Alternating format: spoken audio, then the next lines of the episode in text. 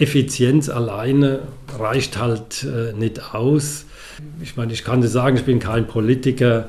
Man braucht halt irgendwie Suffizienzstrategien. Und die kann man halt auch nicht pauschal vorschreiben. Das muss jeder für sich selbst äh, entscheiden und rausfinden. Hans-Peter Schmidt ist Energieberater und arbeitet unter anderem für den Verbraucherservice Bayern. Wenn er von Suffizienzstrategien spricht, dann meint er nichts anderes als die Begrenzung des eigenen Energiebedarfs. Noch deutlicher formuliert, das Energiesparen. Sein Job ist es, Verbrauchern Tipps zu geben, die bei einer besseren Wärmedämmung losgehen und über die Solaranlage auf dem Dach bis zur Wärmepumpe reichen. Aber auch Menschen, die in Miete wohnen, können so einiges tun. Wie ist das zum Beispiel mit dem Heizen? Die Empfehlungen sind eigentlich immer die gleichen schon seit Jahren.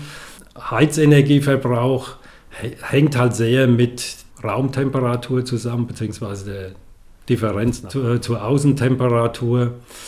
Und da geht's halt, ist halt die erste Maßnahme einfach mal Raumtemperatur senken. Man sagt da halt, bei einem Grad äh, Absenken der Raumtemperatur spart man schon mal 6% Heizenergie.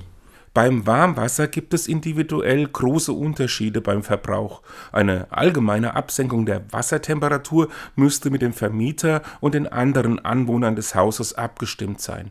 Einen Spar-Duschkopf dagegen kann sich jeder zulegen. Auch beim Stromverbrauch gibt es in jedem Haushalt laut Schmidt Möglichkeiten, etwas einzusparen. So könnte man beispielsweise mal die verschiedenen Haushaltsgeräte kritisch in den Blick nehmen. Ne, da hängt es dann halt äh, davon ab, erstmal die, das Alter der Geräte spielt eine Rolle, die Anzahl der Geräte, die Größe der, der Geräte. Das muss man einfach ganz einfach mal äh, jeder für sich hinterfragen. Ne, die Empfehlung, die grundsätzliche Empfehlung ist eigentlich immer die äh, Elektro- oder Haushaltsgeräte, die Sie haben, die älter sind als zehn Jahre, die sollten Sie mal genauer untersuchen.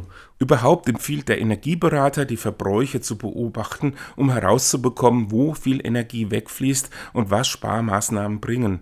Manches ist nicht so einfach zu beantworten. So gilt zum Beispiel bei der Frage, ob Sie für heißes Wasser den Warmwasserhahn oder einen Wasserkocher bemühen sollen. Der Wasserkocher ist also für die, wenn Sie kleinere Mengen für Kaffee, Tee oder sowas äh, erwärmen, eigentlich schon das effizienteste Gerät, weil es eben speziell dafür gebaut ist und sie haben halt weniger Wärmeverluste. Darum geht es. Aber es dürfte kaum ein Unterschied sein, zu, wenn Sie einen Induktionsherd haben, äh, werden Sie wahrscheinlich kaum einen Unterschied messen dann. Und wenn auf dem Dach eine Solartherme ist, sieht es schon wieder anders aus. Es hilft also nichts, jeder muss am Ende selber entscheiden, wo er mit dem Energiesparen anfängt und wie viel Komfortverlust er dafür in Kauf nimmt.